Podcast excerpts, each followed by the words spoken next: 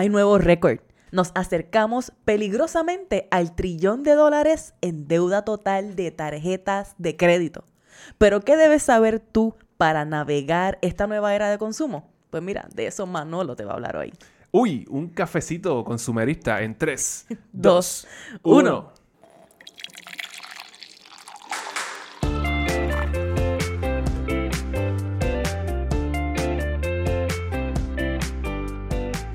Saludos y bienvenidos a Café on a Budget, tu expreso hacia la libertad financiera. Te habla tu host Manuel Vidal y me acompaña la mejor money coach de todo el mundo y todo el universo, su Hailey Matos. Bienvenido y bienvenida al episodio 158 de Café on a Budget. Hoy lunes 10 de abril del 2023. Pompeaera, con dembow, consumo, deuda. Eso es todo lo que viene en, ese episodio, en este episodio del día de hoy. Gracias por escucharnos a través de todas las plataformas.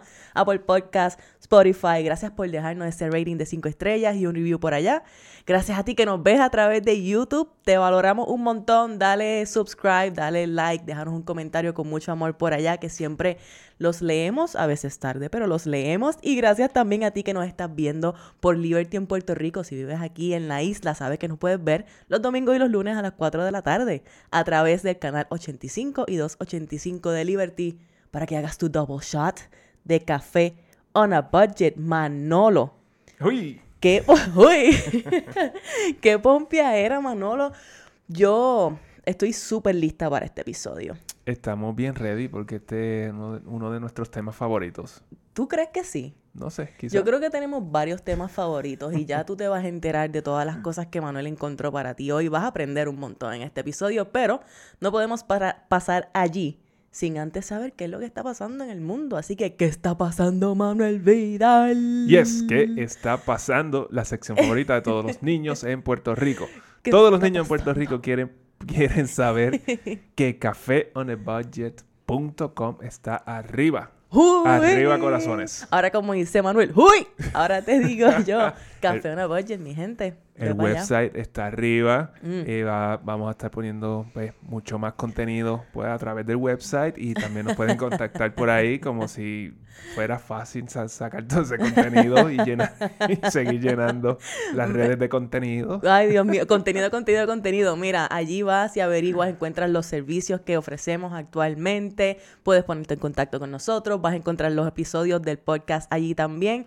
Bueno, esto apenas comienza y ese website, como don Manuel le acaba de decir, va a seguir cogiendo forma. Así que déjanos saber qué te parece, ve a cafenobudget.com y escríbenos un comentario por ahí, déjanos un mensaje y nos dejas saber qué te parece el website y qué tú quieres ver por allí que quizás no estás viendo todavía. 100%. Eso sí está 100%. tipo pompea, tipo pompea. Yes. Mira, vamos, vamos a lo que vinimos. ¿Qué fue? al- ¿Qué está pasando?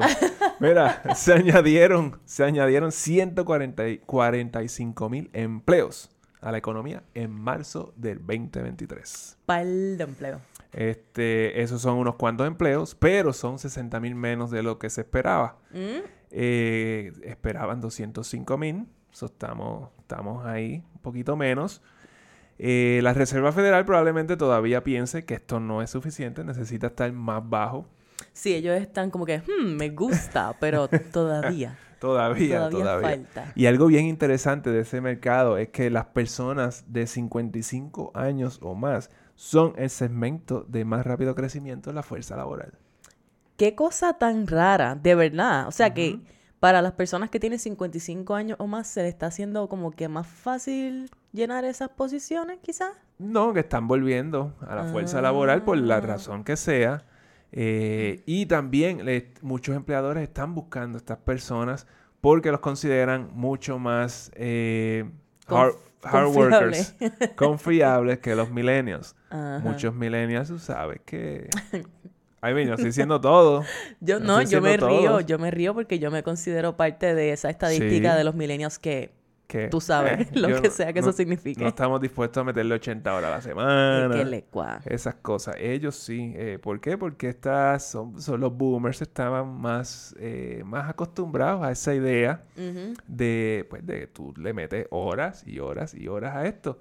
Y también está una persona de 60 años eh, es una persona saludable que puede hacer trabajo duro realmente. Sí, sí, sí, ¿no? Y tienen esa cultura ya engranada en su en su psyche, en su cerebro, o como tú dices, no les molesta tanto trabajar muchas horas, lo cual a nosotros eh, la historia dice que sí nos molesta y por eso terminamos cambiando de trabajo y yéndonos y haciendo nuestros emprendimientos, etcétera, etcétera.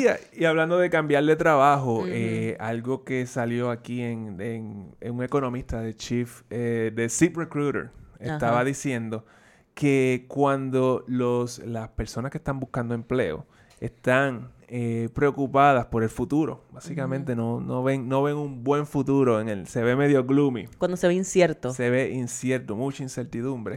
Entonces ellos eh, no renuncian a los trabajos y, prefieren quedarse en un trabajo aunque lo odien. Qué dolor. ¿Recuerdas que hace un tiempo, hace un año, estamos hablando del Great Resignation, todo el mundo estaba renunciando y cambiando de trabajo, o me voy para casa y no voy a hacer nada. Eh, todo eso estaba pasando, ya esa tendencia está bajando. Claro, y yo creo que es de esperarse porque fue una reacción tan para un extremo que tú sabes que siempre que hay una, una, una acción para un lado, viene como que el rebote. Sí, es un péndulo. Es un péndulo, exacto. Y pues claro, muchas de esas personas que quizás boomers o que diga eh, millennials o Gen Z o lo que sea, dijeron, no, no, no, yo me voy, yo me voy para hacer lo mío, o quizás se fueron a cogerse un briquecito o lo que sea, tuvieron un tiempo de, de tratar de encontrarse un poco o de experimentar un poco. Y pues yo no, no me sorprendería que algunos de ellos decidieran como que, ok, con una nueva mentalidad, regreso o no tengo más remedio, tengo que regresar, ¿verdad? Exacto. Y el que, y el que está en su trabajo, pues ahora sí, ¿no? Las cosas están malas, están, están, hay layoffs en, en, tech y toda la cosa, eso no puedo dejar este trabajo. Sí, se ve como un riesgo y yo lo entiendo. Y es un riesgo. Sí, yo lo entiendo. También yo lo veo como que si somos de las personas que podemos sostener nuestra estabilidad financiera, independientemente de lo que esté pasando en el empleo donde estemos, pues quizás estamos más abiertos a la idea de tomar un riesgo como dejar un empleo que no nos gusta por otro, porque la realidad es que desde esa perspectiva eso no es un riesgo tan grande, la verdad. Exacto. Pero yo, eh, eh, yo pongo eso dentro del, emprendimiento. Todavía yo pienso que tú estás emprendiendo cuando tú te preparas para cambiar de carrera, cambiar de trabajo. Claro. Eh, cambiar de trabajo en tu misma industria, pues no es tan complicado. Exacto. Pero cambiar de carrera, pues eso es un emprendimiento. Sí, claro que sí, claro que sí. Eso yo lo entiendo. Pero a fin de cuentas, hay personas que simplemente no se atreven a cambiar de trabajo, period. No ni siquiera tiene que ser a otra industria. Es que no se atreven a cambiar de trabajo porque no se ve no tienen un outlook, ¿verdad? El futuro se ve incierto, como tú dijiste. Exacto, y lo, lo ven bien riesgoso. Así que, interesante eso. Mira, el fundador y CEO de LVMH, Bernard Arnold. Chanfle. francés. llegó a los 200 billones en su net worth. O sea, su mm. patrimonio neto, su mm. riqueza personal de 200 billones de dólares. La tercera persona que logra hacer esto después de Elon Musk y Jeff Bezos. Diache, ¿y quién es esta persona? Bernard. y la primera persona en lograrlo fuera de Estados Unidos. Porque oh. esta compañía, el VMH, estos son, eh, ellos son dueños de todas, básicamente todas las marcas eh, lujosas que tú ves allá afuera. Louis Vuitton, eh, Tiffany, Sephora, Givenchy, Christian Dior, Don Perignon, I mean, de, diferentes industrias. Todo lo que sea lujo, ellos son. Eh, él es el dueño de eso. Me gustó como dijiste Louis Vuitton. Ah, pues mi amor, no sé qué te puedo decir. Louis Vuitton para el para los que hablamos un poquito más criollo. Mira. Eso él es el dueño de, la compañía que es dueña de todas estas marcas. Todas esas Y todas estas son marcas de verdad que high-end. Y eso es, eso es lo importante. Y por eso es que te traigo esto. Esta persona, el CEO de esta compañía, ahora eh, su network de 200 billones de dólares. Y él lo que vende es lujo, mm. consumo. Mm. Básicamente. eso yo puedo decir, Jeff Bezos, y Elon Musk son visionarios. Mm. ok, esa es tu opinión. Ah, ok, son visionarios. Ellos están inventando algo que nunca se ha hecho antes, pero las carteras pues, de toda la vida han existido. Ah, bueno, pero ahí tiene que haber algún tipo de inteligencia que nosotros no tenemos. Posiblemente. Y pues, quizás estas personas son visionarios en esa industria de alguna manera. Sí, yo, yo estoy seguro que son con visionarios el arte, en esa con industria. su craft. Pero el punto es que ellos no están inventando nada y no están resolviendo un problema porque tú Mm. puedes vivir con cualquiera de estos productos. Ahora mismo, ahora mismo, ahora, eh, yo creo que si no existiera Amazon, em, gente empieza a morir y esas cosas. Ay, Dios mío, pero qué Sí. cosa tan increíble, Jesús. So, hay mucha gente que depende de Amazon. Yo entiendo, yo entiendo. Me molestaría que tuvieras razón. Pero pues no estoy segura de, de cómo debatirte con, e- con respecto a eso. Pero esta gente, esta gente, esta compañía, esta gente vive de la deuda. Ya, ya. O bueno, también, sí, sí, porque es que no puede, eh, se consume tanto de estas marcas. Por lo menos Elon Musk consigue contratos del gobierno federal. Ajá. Y nosotros pagamos esos contratos, los taxpayers. No, mira, pero tú sabes qué es lo que está interesante, exactamente esto, que son marcas de consumo lujoso, independientemente de quienes estén pagando por esto, porque tú puedes hacer el argumento de que ah, mucha, mucha gente con mucho dinero lo com- las compra, Sí, pero, también gente mucha gente sin mucho dinero las compra. Exactamente, la gente se mata por esas carteras y por esos maquillajes. Cierto. Y ellos pagan lo que sea. Mira cuán grande se ha, se ha hecho esa industria del maquillaje eh, por las redes sociales Ay, y cuán caro es eso. Sí, sí, sí. Yo cada vez que nosotros vamos a Walgreens y su Hailey tiene que comprar maquillaje, yo me quedo como que, ¿cómo es posible que se gaste tanto dinero en eso? Literalmente, es algo, bueno, eso es un, es un episodio in itself, literal, porque es ridículo, pero la cosa es que también se me ocurrió este pensamiento bien random, y es que nosotros cuando quizás no tenemos los recursos para pagar, perdón, el precio de un producto original de esto, pues quizás nos encanta tanto el hecho de que se vea esa marca y, y esa identidad que nos, que nos, que nos añade tener un artículo con quote unquote esa marca, que estamos dispuestos a meternos en allá en Chinatown, en Nueva York, entre los túneles este subterráneos para ir a buscar un par de Debajo carteras de la de acera. debajo de las aceras, que tú sabes que cualquier boquete tú entras y hay un mundo allá debajo De carteras. por tener una cartera que tenga un, un símbolo, logo. un logo como ese. Y eso yo creo que de cierta manera le añade más valor a esa a esas marcas porque pues la ansia de tener algo con ese logo es, es así de alto, es increíble. Y ese es el punto. El punto es que todo esto es consumo, todo esto es deuda. Sí. Y ese es el tema de hoy. Ay, es que estamos dispuestos a, a irnos a deuda por tener estas cositas y vernos de Tener esa deudas forma. y a, a nivel de casi, a en deuda total, casi un trillón de dólares. Ese es el número, ¿ah? Ese, es el número, colectivo. Ese es el número en que vamos a llegar en 2023. Todavía no estamos ahí en 927 billones, Ah, estamos algo así. cerca, estamos bien Pero cerca. yo estoy seguro que en el 2023 ahí llegamos. Porque los intereses están subiendo. eh, eh, todo este balance en deuda que está ahí en todas estas tarjetas de crédito realmente va a empezar a costar más y va a empezar a acumular intereses. Y, esos, Claro. y ese principal va a ir cada vez más grande. Claro, y añadiéndole que los intereses eh, base han ido aumentando, pues eso añade a lo que tú estás diciendo, ¿verdad? El hecho de que cada vez la deuda va a ser más alta, sobre todo dada eh, los hábitos que tenemos cuando se trata de Es- manejar estas deudas de consumo. Seguimos, seguimos mientras sigamos comprando estos eh, maquillajes y estos, este, estas Y- carteras. Y lo que sea, porque es lo mismo. Hay veces que vamos a Amazon y lo zumbamos en la tarjeta de crédito. El punto con esto es, este, este hombre, ¿verdad? Brincando aquí entre el tema y ese, y ese que está pasando. El punto es que este hombre tiene 200 billones de dólares en su patrimonio neto, Jeff Bezos también, y quienes los estamos haciendo ricos somos nosotros a base de endeudarnos nosotros mismos. 100%. Y eso es lo que está el garete desde mi punto de vista. Y por eso traemos este episodio para que tú aprendas. Tenemos para ti siete datos que tú no sabías. Yo estoy bastante segura porque Manuel los encontró, yo no sé dónde, sobre las deudas. Y quédate por ahí porque yo sé que al menos dos o tres de ellos te van a aplicar o le van a aplicar a alguien que tú conoces. Uno nunca sabe. Así que comparte este episodio con esas personas. Mira, la mayoría de la deuda individual es considerada deuda mala. Quote unquote mala. Es como que eh, a mí no me gusta esto de los labels, pero eh, tratar de... Vamos a explicar esto de que es deuda mala. So, básicamente lo que le llamamos deuda mala es esta deuda de consumo que no te añade nada a tu bolsillo. Al contrario, todos los meses te saca algo del bolsillo. te quita dinero. En vez de añadirte dinero, te quita dinero. So, un buen ejemplo de deuda, pues deuda mala es cualquier cosa que tú pones en una tarjeta de crédito tiende a ser deuda mala. Ciertas excepciones.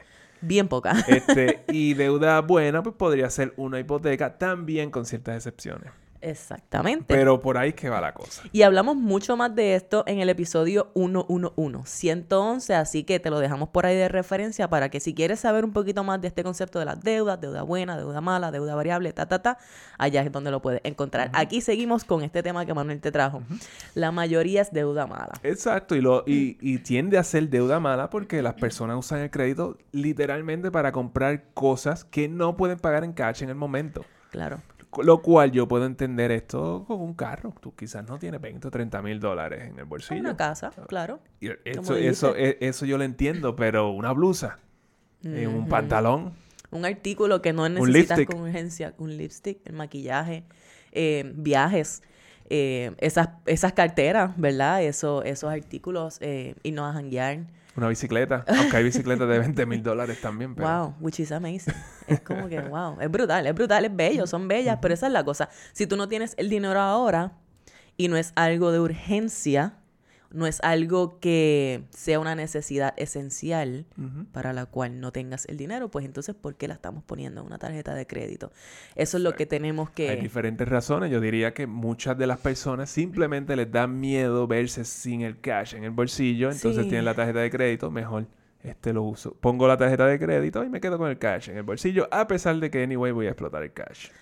Y después voy a deber la tarjeta de crédito. Es, no es, yo creo que nadie gana en esas circunstancias, ¿verdad? Y lo que tiende a pasar con esto es que se acumula tanta deuda en esa tarjeta que realísticamente, eventualmente no la puedes pagar con el salario que tienes. Y es bien fácil, es bien fácil caer en eso. Y es bien difícil salir de ese problema. Claro, porque estamos tratando, una vez nos damos cuenta de que tenemos este asunto de deudas y que ya se nos está haciendo difícil poder pagar ese balance mínimo, etcétera, pues eh, las opciones que tenemos no son muchas. Se reducen. Se reducen, aumentar ingresos, buscar una manera para, ¿sabes? Para atacar estas deudas agresivamente. eh, y si no, ¿sabes? Eh, se vuelve difícil y esto no está contando el cambio de hábito que requiere uno parar de utilizar esa tarjeta para empezar. Eh, es como cualquier, cualquier hábito. Eh, simplemente tú estás acostumbrado a usar esta tarjeta de crédito, acostumbrado a usar la tarjeta de crédito y de repente no tenerla y, y buscar otro método de pago, pues se te hace, se te va a hacer difícil. Exacto. Por eso, pues, parte del proceso, ¿verdad? Uno acostumbrarse a utilizar esa tarjeta de débito. Si no tienes el dinero en esa tarjeta de débito, si no lo tienes disponible en la mano en ese momento, pues el artículo no se compra. Sus excepciones, que pierdas tu trabajo, que no tengas un fondo de emergencia y que tú necesites de ese crédito para poder sobrevivir en este mes en lo que tú consigues otro trabajo. Claro, porque Eso es y eso puede pasar porque tú estás ahora mismo trabajando en tu fondo de emergencia y todo esto y las emergencias pues no avisan, ellos no va a esper- la emergencia no va a esperar a que tú termines tu fondo de emergencia. Puede pasar Exacto. antes y pues caíste en esto. o a que pagues tus deudas, ¿verdad? Y estas cosas pueden pasar y, y eso es- no pasa nada, ¿verdad? Ahí es una cuestión de buscar cómo uno estabilizarse lo más rápido posible para entonces comenzar a atacar esas deudas y no permitir que suban a un nivel donde quizás ya no haya mucha mucho wiggle room para bregar con Exacto. ellas. Y el tip realmente es si no puedes pagar todo el balance a fin de mes, so básicamente tú no debes estar usando crédito. Period. Period. Period, Punto. period, period, period, period, period. Punto. Eso, eh, eso es todo. Eso es todo. Y, aquí los puntos, nada de eso vale. Nada de Exacto. eso vale. Y esa es, como Manuel te dijo, esa es la mayoría de, tu- de tus deudas, deudas malas.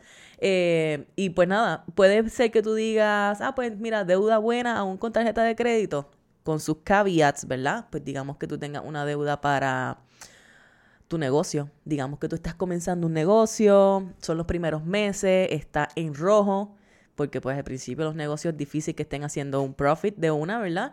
Pues tú tienes que estar usando quizás una línea de crédito para poder, qué sé yo, si tienes que stock, Mantenerte a flote. mantenerte a flote. manera. Y si necesitas, qué sé yo, si tienes un inventario que tienes que mantener, tienes un restaurante, hay que hacer compra, este tipo de cosas, pues quizás la tarjeta es lo que necesitas en ese momento, pero ahí hay que tener también mucho ojo porque hay veces que decimos, no, esto es para el negocio y pss, Exacto. hay que tener cuidado, Sí, ¿verdad? pero esas que- son cosas, estas son cosas que deben, que tienen un plan, tienen un propósito. tienen un propósito. Que no es simplemente porque pues no quiero gastar dinero o porque pues eh, lo pago después. Exacto. Lo otro que sería educación. Es como si hay algo, tú puedes pagar, eh, puedes pagarle un coach eh, con una tarjeta de crédito porque tú sabes que esa inversión, porque en este caso es una inversión, eh, va a tener un rendimiento en un futuro bastante cercano. Exacto. El caveat ahí es que esto va a suceder, puede ser un coach, puede ser un curso, puede ser un taller, puede ser lo que sea, ¿verdad? Una mentoría. Tú vas a tener ese rendimiento siempre y cuando hagas el trabajo. Recuerda que esto es una inversión y como toda inversión siempre hay un riesgo, pero en ese caso, pues sí se podría percibir esa deuda como no necesariamente una deuda mala, porque se está tomando con una intención de obtener algo eh, como consecuencia de eso. Exacto. Pero todo esto se tiene que hacer con mucho cuidado y con un plan bien estructurado. Exacto. Y siendo honestos con uno mismo para no decir como que, ay, sí, esto es bien importante para mí y en verdad termina siendo como un capricho. Así que... Mira, otro dato. La mitad de las tarjetas de crédito activas cargan un balance mes a mes. La mitad de las tarjetas de crédito activas, wow, eso es un montón. Sí. Bueno, si estamos hablando de casi un trillón de dólares, en teoría, Mm, son 500 billones de eso, pues básicamente son deuda. Deuda que se va de mes a mes, que acumula intereses. So, digamos que si tú tienes cuatro tarjetas de crédito, es bien probable que el- dos Me- de que al menos ellas dos. Estén cargando balance mes a mes, por ende estás pagando intereses en ellas, mes a mes. Exacto. Y, es- y esta es la trampa bien grande en la que eh, tendemos a caer. Mm, Y es que hacemos compra en base al pago mínimo en la tarjeta de crédito. Yes. Y... En vez de del, del pago total o el valor total de lo que sea que tú estás comprando. Claro, pero es que es bien fácil, porque digamos que yo tengo una tarjeta de crédito nueva y yo digo, ay, mira esta cosa, los regalos de Navidad o lo que sea, o un viaje, y gastaste mil dólares. Y tú dices, pues, mil dólares, cuando te das cuenta, el pago mínimo de eso pueden ser, ¿qué? 30 dólares al mes. Y tú no estás viendo que en realidad tú debes mil dólares. Tú lo que estás viendo es que tú tienes que pagar 30 dólares al mes. Y cualquiera puede pensar, ay, yo puedo pagar eso. Y no hay ningún problema. 100%. ¿Y qué sucede? Que ahora estás en esa mentalidad. De la misma manera que lo hiciste una vez, lo puedes volver a hacer. Exacto. Y por si no lo sabías, ahora mismo el promedio eh, de la tasa de interés, el APR promedio de una tarjeta de crédito es 24.33%. ¡Qué miedo! ¿Ok? Oh. So, en noviembre de 2022 era 20%. Eso quiere decir que cuánto Uh. en 5 meses le pusimos 4%. Que si tú llevas cargando un, eh, eh, Un un balance. balance. desde noviembre, pues básicamente te pudo haber subido un 4%. Esto es increíble, mi gente. Y entonces añade eso a lo que estábamos hablando, que es este hábito de comprar en base a lo que va a ser mi pago mínimo y nos metemos, mi gente, en un círculo vicioso. Caemos en un espiral sin darnos cuenta. Y esto es bien importante, así que escúchanos bien. En ese ejemplo que te dimos, si tú cogiste mil dólares, 30 pesitos, ah, yo puedo pagar 30 pesitos, no hay problema. si son dos mil dólares, te fuiste de vacaciones, te gastaste dos mil dólares, tú lo único que tú estás viendo después es 60 dólares. Yo puedo pagar 60 Sí. dólares. Ah, eso me subió nada más que, na- me subió nada más que 30 pesos Es- el bill mensual. Es bien fácil razonar esto de esta manera. Sí, y entonces, ¿qué hasta, sucede? hasta- hasta hace sentido. Seguro que sí. Ay, pues sí, ya puedo pagarlo, pero entonces, de repente, tienes 5 mil dólares en esa tarjeta de crédito. Y ahora el pagaré no es de 30 ni de 60. Ahora el pagaré mensual mínimo son 150 dólares. Calculados aproximadamente, ¿verdad? Ahí, en muchas ocasiones, se empieza a poner difícil la cosa. Porque si tú necesitas conseguir 30 dólares, pues eso yo creo que no es, ¿sabes? Tú puedes resolver, más o menos. Pero 150, obligado, porque es el mínimo. Exacto. Ahí empieza a picar esta Y deuda. son 150 en este punto para que no baje el balance. Para que no baje el balance. Y entonces ya no debes mil, que ah, no, ahora debes cinco mil. Y con cinco mil dólares, tu pago mínimo, pues, probablemente esté bien cerca de 150 dólares. ¿Tú sabes qué es lo más brutal de esto? Que de ese pagaré de 150 dólares que tú das, adivina, don Manuel, cuánto se va a pagar intereses y cuánto se queda para bajar ese principal. ¿Cuánto? Dímelo. Dos terceras partes de esos 150 dólares, o sea, 100 dólares, van a intereses. Y 50 dólares es lo que va a bajar ese, ese balance principal. ¿Tú sabes cuánto te tomaría pagar una deuda como esta en meses? 285 meses. ¿Tú sabes cuánto es esto? Casi 24 Una años. hipoteca. Por, por un, por un pago de cin- por un eh, por una tarjeta de crédito con 5 mil dólares. Exactamente. Tú estás 24 años si tú estuvieras pagando esto mínimo. Ah, le estoy dando el mínimo todos los meses, ta, ta, ta. Porque, ¿qué sucede? En el momento en el que tú llegues a ese límite que tú puedes pagar mensual, tú dices, ah, ya yo no puedo sacar más de 150 dólares al mes para pagar esa tarjeta de crédito. Pues más vale que tú, que tú estés dejando de usarla, porque si no, ese balance va a seguir subiendo y ahí es que estamos en problemas. Y el punto es que ahora no te sobra dinero mensual para tú ponerle, para tú abonarle, como decimos aquí en Puerto Rico, para tú abonarle a esa deuda y esa deuda se va a quedar allí, casi no va a bajar por mucho, mucho tiempo. Y esto se pone bien difícil, ¿me entiendes? Se complica, se, se complica. rápido. El problema con esto es que si estamos siempre mirando a cuánto es el, el- el pago mínimo, tú te vas a sentir cómodo, cómodo, cómodo, cómodo con el pago hasta que de repente ya no puedes. E igual también cualquier cosa que pase, necesito dinero para algo diferente y tú estabas tratando de bajar esta tarjeta de crédito, pues vuelves otra vez a pagar el mínimo.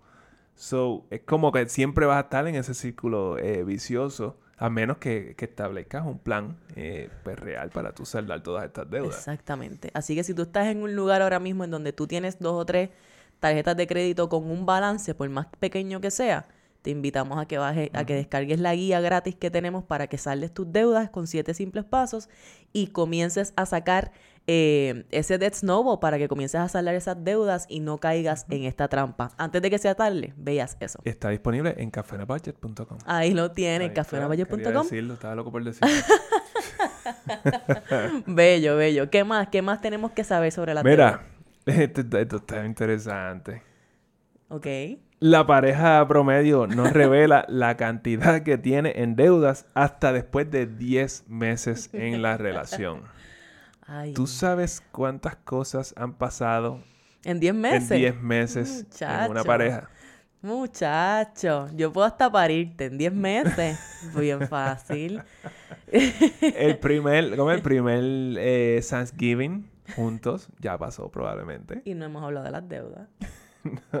El primer I love you, Mm. ya eso pasó. Ay, qué 10 meses después. Y no hemos hablado de deuda. Conocí a tus padres. Mm, emoción. Paso significativo. Exacto. Y no hemos hablado de deuda. ay, ay, ¿Qué ay. tú crees de eso? Tacho. No, y las cosas que no hemos contado aquí. O sea, tú estás más dispuesto, tú estás dispuesto a intercambiar todos los body fluids que tú tienes con una persona y hacer todas estas cosas que Manuel te acaba de decir y tú no puedes hablar de dinero con esa persona. Ni En siquiera te atreves a decir cuántas deudas tiene. Ese es el estigma tan grande que cargamos con el dinero, que estamos en ese punto. Es increíble.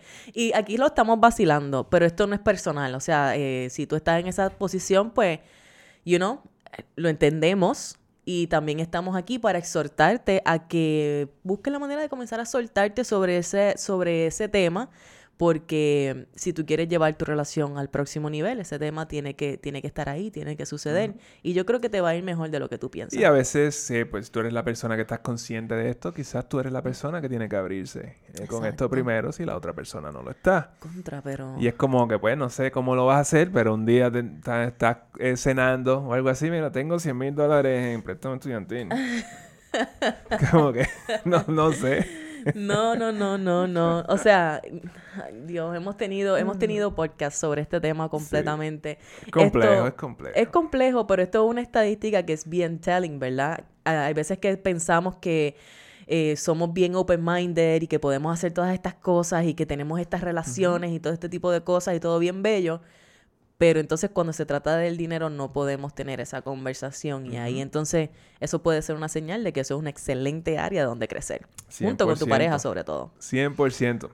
Vamos al próximo dato que sobre las deudas que probablemente no sabías. Ese anterior estuvo bien interesante. Las deudas no son un problema de ingresos bajos. ¿ok? Esto Y es difícil y de esto es- aceptar. Esto está difícil de aceptar porque muchas personas eh, se, se utiliza la idea de que ah, a mí no me da el dinero para usar, hacer uso de la tarjeta de crédito eh, casi casi indiscriminadamente. Entonces se lo, se lo achacamos a la economía, se lo achacamos a, a cualquier, eh, básicamente, situación externa, cuando de verdad es un problema de hábitos. Es un problema de hábito. Porque también de la misma forma pensamos que eh, mientras más dinero alguien gana, menos deudas tiene. False. Y eso es bien falso. Bien falso y lo sabemos porque lo vemos. Y porque lo hemos visto. Y porque lo hemos vivido. Estas personas que ganan 50 mil o 100 mil dólares, ellos simplemente pues tienen más crédito disponible Exactamente. porque pueden pagar, hacer este, pagos mínimos más grandes. Pero ellos, ellos no, no tienen menos deudas que el que, eh, que el que Mm. está, pues se gana menos del, eh, del Ah, promedio. No, y, y al contrario, es posible que tenga mucha más deuda porque tiene una capacidad de crédito Correcto. mucho más grande, so puede coger más deuda que, todavía. que, by the way, si tú ganas 100 mil dólares, a ti te- por ahí te aprueban una casa de un millón de Un dólares. poquito menos ahora, yo creo, con los intereses tan altos, pero sí, sí, sí, 100%. Bueno, a nosotros nos hubiesen aprobado una casa de un millón de dólares.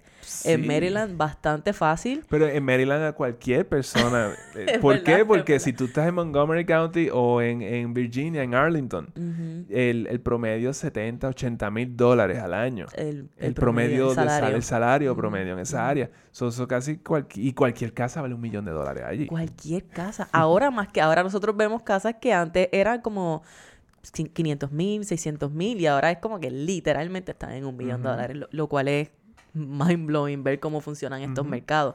Pero anyway, el punto también es que cuando tú, eh, como Manuel te dijo, esto es una situación de hábitos, ¿verdad? So, si nosotros no tenemos unos buenos hábitos comenzando a hacer dinero, eso no significa que mientras más dinero hagamos, mejores hábitos de dinero vamos a tener. Muy probablemente no. Eso Si es tú una- no- un cambio consciente que uno Si tiene tú que no hacer. sabes manejar 25 mil dólares al año, pues menos vas a saber manejar 100 mil. Claro. Es así de sencillo. Tú tienes que saber eh, aprender a manejar lo que, administrar lo que estás, eh, eh, eh, tú- el dinero que tú tienes hoy en el bolsillo. Sí, las deudas por lo general son un problema de administración, ¿verdad? Administración de tu, de tu fondo, de tu dinero. De tus recursos. De tus porque eso es lo que es el recursos. dinero. Exacto. Y esto lo que dice es que hasta que tú no comiences a prestarle atención a cuáles son esos gastos que tú tienes, cuántos de esos gastos son esenciales para ti tener, que tú los necesitas para poder subsistir, hasta que tú no te des cuenta de cuáles son tus hábitos de gasto, cuánto estás gastando, en qué cosas estás gastando recurrentemente, no vas a poder tomar decisiones que te ayuden a administrar mejor ese dinero y a llevarlo a los buckets que tienes que llevarlo. Y ese es el caso, hagas 25 mil, o hagas 100 mil, o hagas 300 mil. Esa es la realidad. Una vez tú sepas administrar 25 mil, cuando te lleguen 50, vas a estar en una mucha mejor posición, contrario a lo que le pasa a la mayoría de la gente, porque ya sabes cómo administrar lo que tienes y no necesariamente vas a dejar que tu estilo de vida se infle de la manera que sucede en la mayoría de los Ujú. casos. Y yo creo que el- el- la idea de que el presupuesto, por ejemplo, es solamente para las personas de, que tienen bajo ingreso versus las personas que tienen alto ingreso también Sí. es, es igual porque, de nuevo, hay que administrar este dinero de alguna manera. Exactamente, exactamente. El que tú tengas más dinero no significa que ya no tienes que administrarlo, al contrario, porque así de fácil se te puede ir. Pero es que mi- mientras más dinero, más grande la responsabilidad. Es- Sí. ese, ese es el caso. Exactamente, exactamente. Así que las deudas no son un problema de ingresos bajos, las deudas son un problema de administración y cómo tú puedes atacar este problema comenzando a hacer tu presupuesto y a monitorear tus gastos para aprender cómo es que tú eh, utilizas el dinero. Y puede que después que tú hagas el presupuesto te das cuenta de que de verdad necesitas eh, eh, subir tu ingreso. Exacto. Pero anyway, el presupuesto te dio esa información. Exacto, y lo sabes con más eh, nivel de detalle. Y de hecho, si tú eres una de esas personas que te das cuenta que necesitas más ingresos para poder cubrir con tus gastos, tú sigues siendo una buena persona. Más aún porque ahora lo sabes, como tú dices, y puedes ir y tomar acción y buscar exactamente qué es lo que necesitas. Mira, el número 5, el quinto dato. Una empírica alta no significa que tienes tus finanzas al día.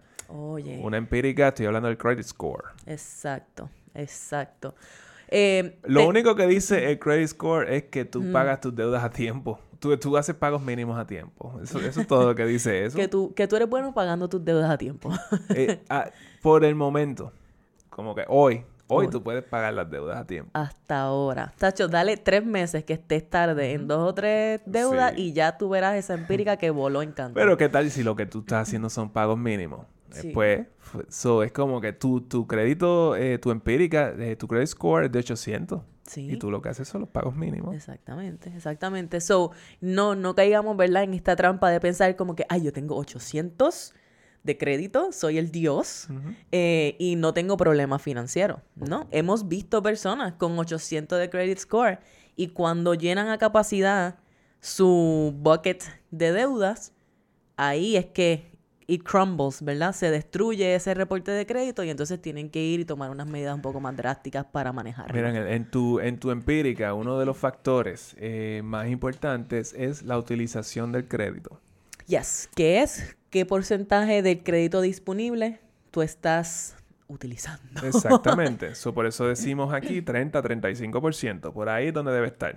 Yes, 30% menos, So, si, tú, si tú tienes eh, tu crédito total de- mil dólares, pues tú no deberías eh, eh, tener un balance de más de 300 dólares en total. En tus números deudas. simples, Si exactamente. tú quieres que, que tener un buen crédito.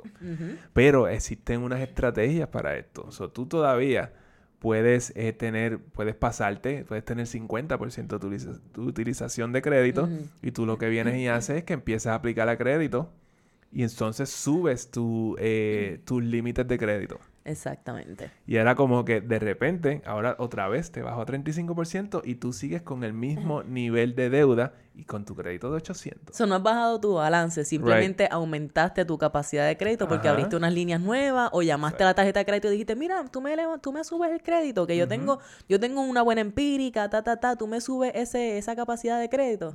Y hay sitios que depende de lo que estén buscando, pues puede ser que te lo den Si, y ahí si tú siempre pagas al día y eso, los chances de que ellos te suban el crédito son altos. Exactamente. ¿Por ¿Y qué? qué Porque tienes dice? 800. Sí, sí, sí. Y entonces lo que esto está diciendo, ¿verdad? Para los efectos, tú sigues teniendo un crédito excelente, pero sigues teniendo la misma cantidad de deudas. Y si tu ingreso no ha cambiado significativamente y no sabes si estás en esos límites, ¿verdad? En los cuales ya no puedes seguir pagándole, poniéndole más dinero a tus deudas, pues entonces, por más crédito que tú abras, vas a estar en una posición difícil porque no tienes la capacidad de pagar la deuda completa.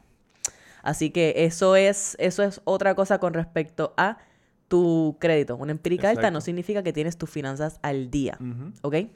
Bello. Eh, el número 6. La mitad de las personas con deuda sienten vergüenza.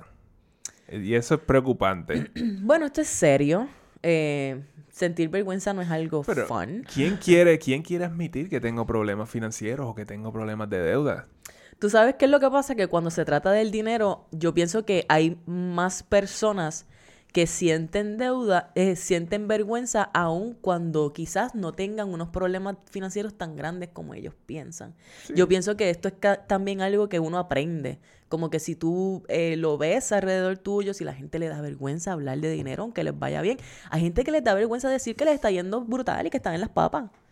Sí. Porque tienes miedo a ese juicio de las demás personas. Sí, tienen miedo al éxito de, de Sí, alguna manera. o porque pues, tú sabes, y, y o te da vergüenza porque pues para ti, eh, ¿sabes? Es, es complicado. La vergüenza es un sentimiento que es, es un poquito difícil para uno aceptarlo, para manejarlo. Y para manejarlo tienes que aceptarlo, Sí, a, a nivel de que las personas, la, la persona en promedio tarda más de tres años en pedir ayuda cuando tienen estos problemas financieros y toda la cosa. Mm. Ellos solos están eh, lidiando con este problema. Muchas veces ni la misma familia sabe Sí, que están pasando por un problema eh, financiero exacto. o que tienen algún problema de deuda.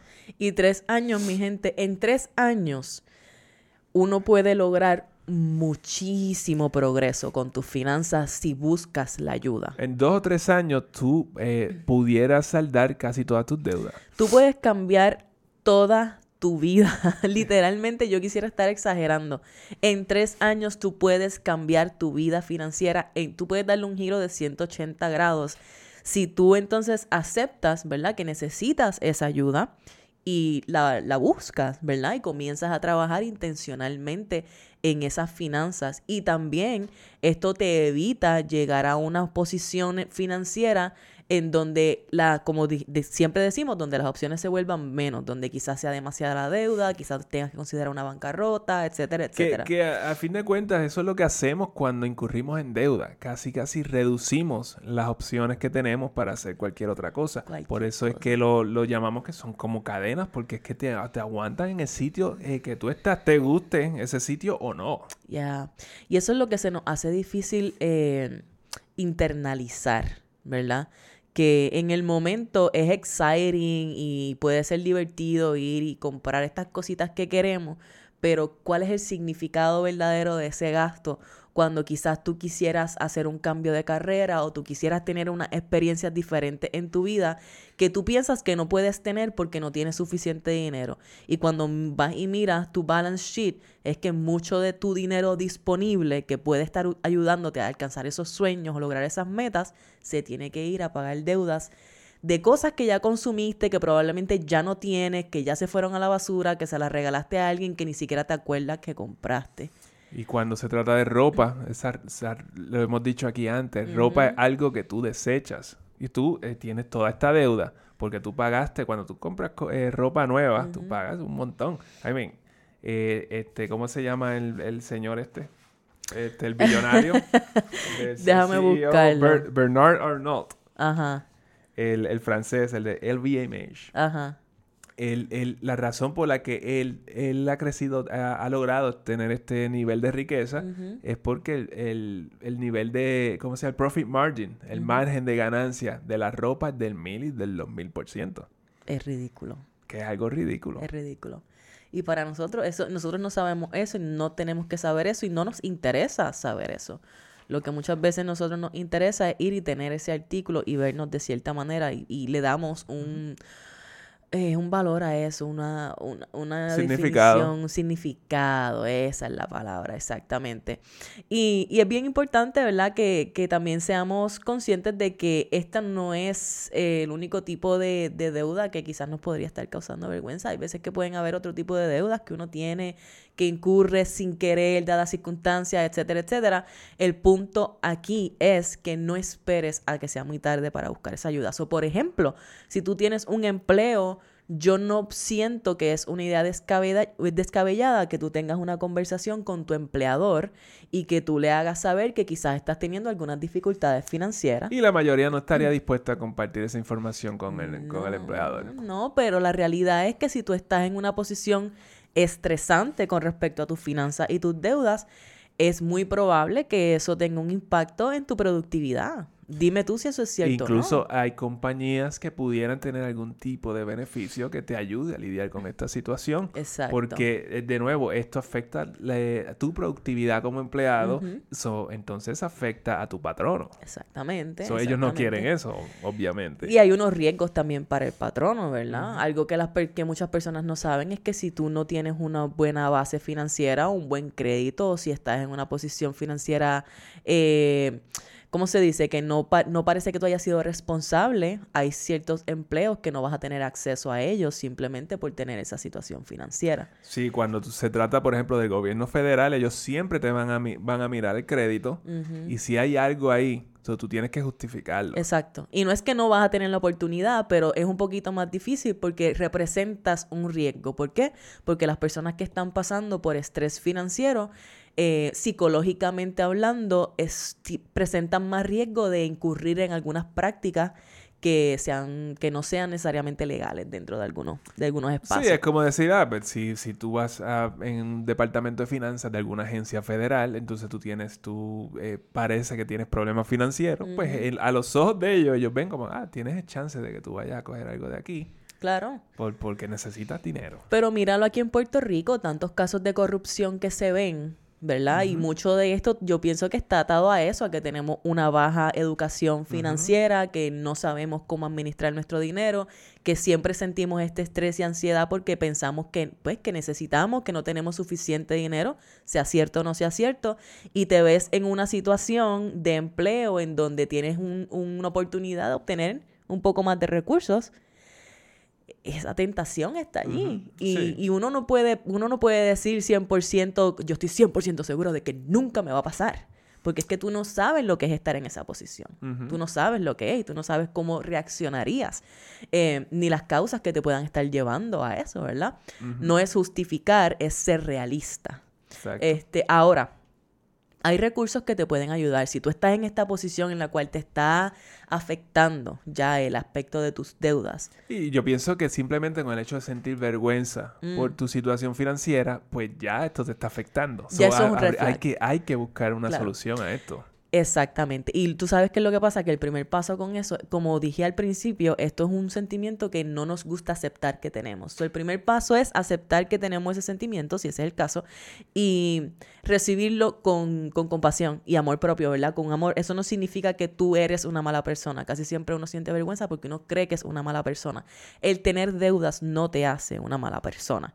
Eh, significa que hay un trabajo que hacer, que hay una educación que obtener y significa que es posible que necesites ayuda. Son cosas que puedes hacer hoy si necesitas traba- trabajar este aspecto. Pues mira, puede ser que tú lo único que necesites es ir y descargar la guía gratis que tenemos para ti para comenzar por tu cuenta a trabajar esas deudas haciendo el método de Snowball, que lo consigues en cafeonabudget.com o en cafeonabudget.com slash deudas. Pero si tú necesitas otro tipo de asistencia más específica, digamos que tú necesitas asistencia con crédito, hay organizaciones que están allá afuera disponibles y, abiertas para que tú las utilices. Un ejemplo de eso es eh, asistencia de un consejero financiero o un consejero de crédito. Una de, las organizaciones que existe se llama el National Foundation for Credit Counseling y ellos tú los consigues en nfcc.org. Aquí ellos te ayudan si estás en problemas de crédito, si estás en problemas de, de de finanzas relacionadas a tu crédito. Ellos puede, tú puedes conseguir personas allí, inclusive de habla hispana, que te puedan ayudar a través de ese proceso. Así que te dejamos esto en las notas y hemos... eh, también nos hemos enterado de otros tipos de ayudas que existen y algunas de estas alternativas son exclusivas, por ejemplo, para veteranos. Los veteranos sabemos que eh, hay, ¿cómo se dice? Son vulnerables a ciertos tipos de fraude. Hay organizaciones que se están uniendo para proveerle servicios de consejería o de educación financiera a los veteranos. Así que si tú eres veterano y sientes que necesitas ayuda financiera, hay recursos gratis para ti, para que tú entonces comiences a dar los pasos que necesitas y puedas entonces tener la estabilidad financiera que estás buscando. Y al, al- al fin y al cabo lo que necesitas es un espacio seguro y libre de juicio eh, que te ayude a navegar la, a navegar la situación porque Exacto. eh, va a explicarte todas las alternativas que hay. Exactamente. Eh, y anyway, nosotros también ofrecemos ese espacio aquí. Claro. Para la persona que esté ready, pues siempre, siempre agenda una consulta con nosotros. 100%. Eh, hay coaching, tenemos diferentes, diferentes recursos. Y eso para nosotros es bien importante, ¿verdad? Que tú te sientas que estás en un espacio que es seguro, que nosotros podemos vacilar aquí con todo lo que traemos y es por el por la intención de traer el tema de una forma un poquito más amena, porque sabemos que no es un tema de lo más de lo más de agradable para mucha gente, pero cuando estamos trabajando uno a uno, tú y yo, tú y Manuel, nosotros en general, nos aseguramos de que tú sepas, ¿verdad? Que aquí tú no vas a ser enjuiciado por ninguna de tus acciones, por ninguna de las cosas que tú hayas hecho con tu finanza. Al contrario. Na- Ajá, nada de eso. Aquí vas a venir, tú vienes con un problema y nosotros te ayudamos a resolverlo. Y eso es todo lo que tú quieres. Y es lo que nosotros queremos también. Y sí, lo que queremos es que tú te sientas en confianza con las decisiones, con las alternativas que tienes y que vayas creando ese empoderamiento propio de que en vez de sentir vergüenza o sentir culpa o miedo por las decisiones de dinero que estás tomando, al contrario, te sientas empoderado, te sientas seguro, te sientas inclusive eh, motivado o motivada de tomar estas decisiones por tu cuenta.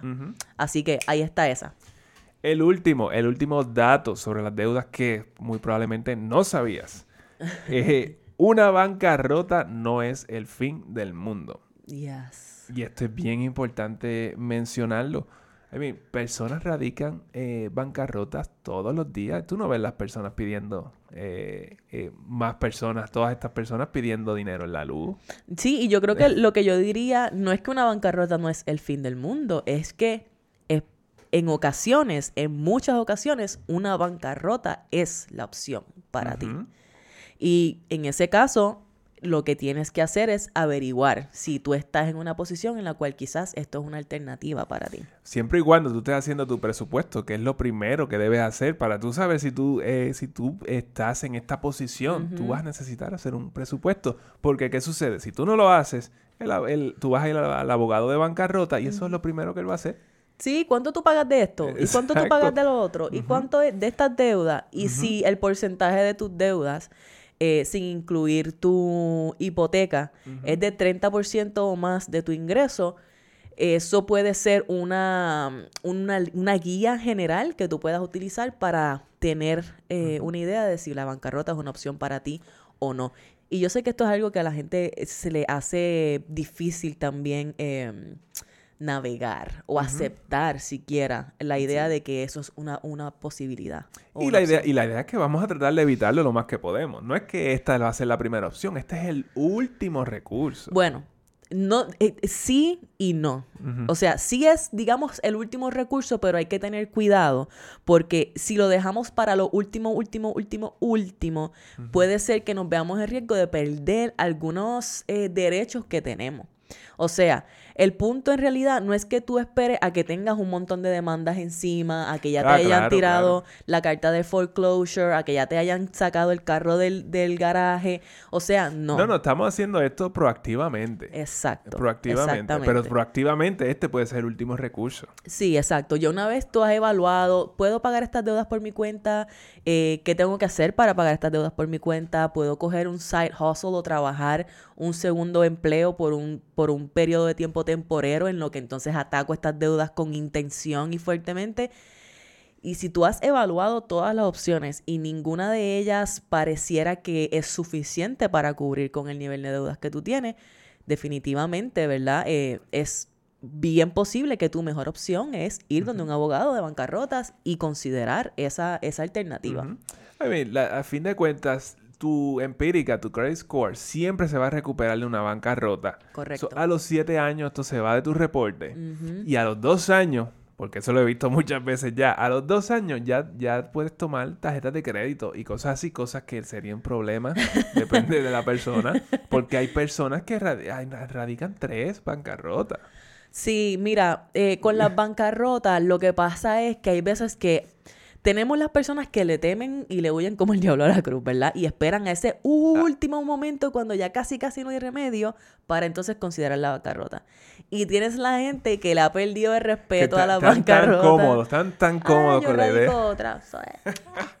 eso es cierto, eso es cierto. Y por eso es que hay un mínimo de años. Tú tienes que esperar cierta cantidad de años antes de poder radicar otra. Y obviamente también hay gente que truquea con esto. Y porque vienen y explotan las tarjetas de crédito, después radican una, una, eh, una bancarrota y pues, y ahí se, ahí se fue todo. Sí, no, Ahora, pero eso es ilegal. así de fácil. Eso es, ilegal. no es así de fácil. Ahora hay cierto, este, ciertos límites de tiempo. Si tú radicas la bancarrota en este, en este momento, de ahí para atrás, no sé, no me acuerdo exactamente cuánto tiempo es, pero cualquier tipo de gasto que tú hayas hecho de ese momento para atrás no necesariamente, no, necesariamente se incluye dentro de dentro de esa, pues de esa demanda, de ese arreglo, como quien dice.